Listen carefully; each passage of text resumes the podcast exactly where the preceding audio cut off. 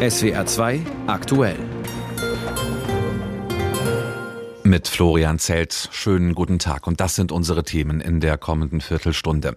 Vergiftungswelle an Mädchenschulen. Die Proteste im Iran sind erneut entflammt.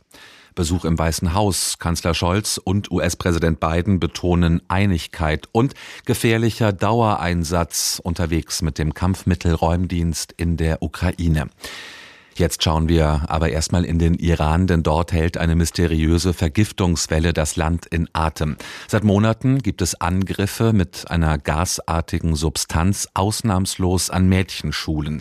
Mehr als 1200 Schülerinnen mussten bisher behandelt werden und es werden immer neue Fälle gemeldet. Unklar ist bislang, wer hinter den Angriffen steckt. Einige Menschen glauben, dass das iranische Regime dafür verantwortlich ist. Klar ist, der Protest gegen gegen die Machthaber bekommt neue Kraft. Christian Buttgereit berichtet. Auch wenn es zeitweise ruhiger geworden war um die Proteste im Iran, es gibt sie noch, wie gestern am Rande des Freitagsgebets in der Stadt Sahidan in der als rebellisch bekannten Provinz Sistan und Belutschistan.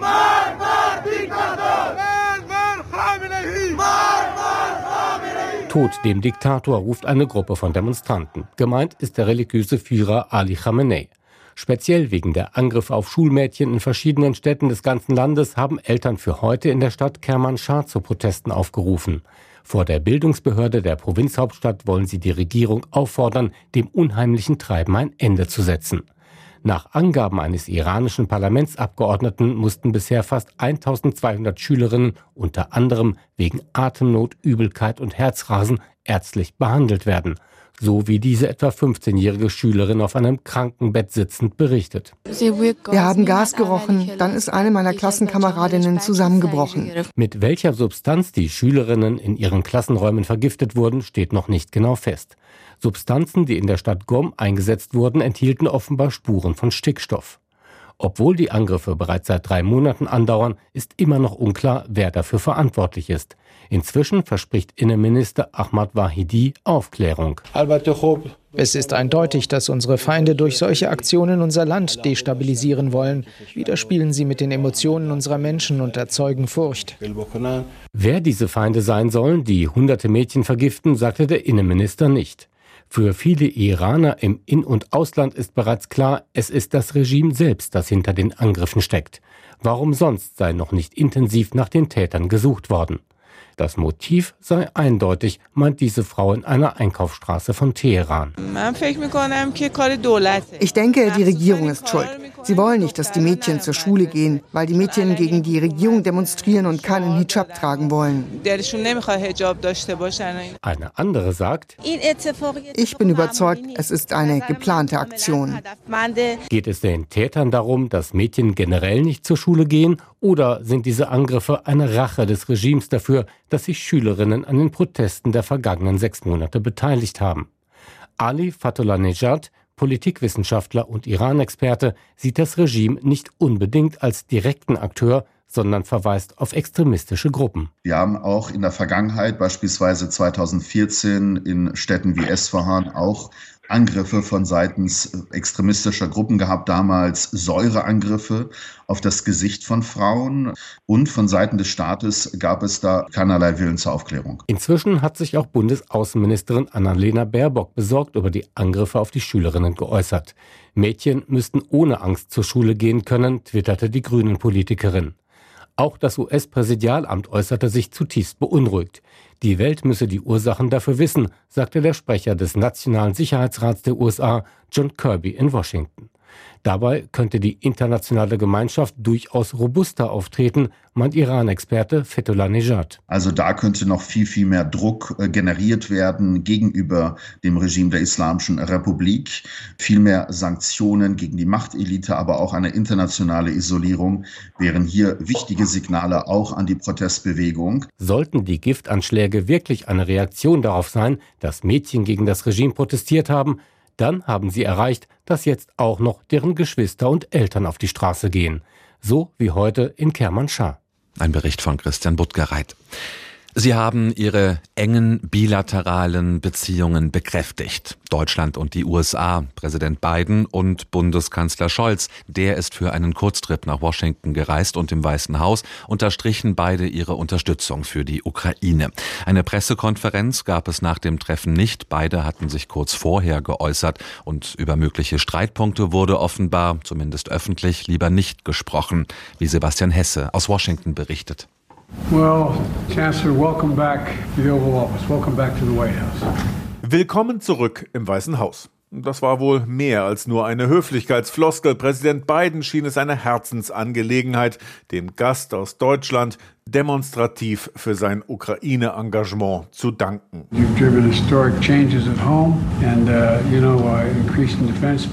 es sei nicht einfach für Scholz gewesen, ziemlich schwierig sogar, historische Änderungen wie die Steigerung der deutschen Verteidigungsausgaben oder die Abkehr von russischer Energie voranzutreiben. Beyond your military support, the moral support you gave to the Ukrainians has been profound. It's been profound. Biden dankte den Deutschen nicht nur für die militärische Unterstützung der Ukraine, sondern dezidiert auch für die tiefgehende moralische Unterstützung.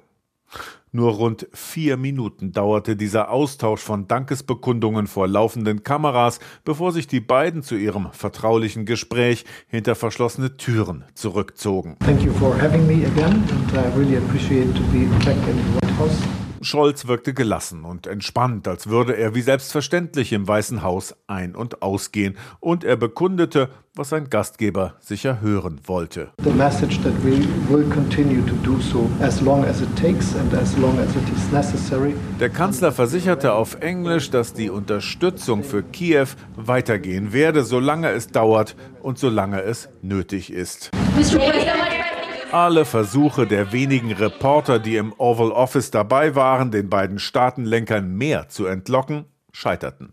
Über alles Weitere konnte nur spekuliert werden, etwa ob bei dem Treffen Meinungsverschiedenheiten, der angebliche Panzerstreit oder Wettbewerbsverzerrungen durch Bidens Inflationsbekämpfungsgesetz angesprochen wurden.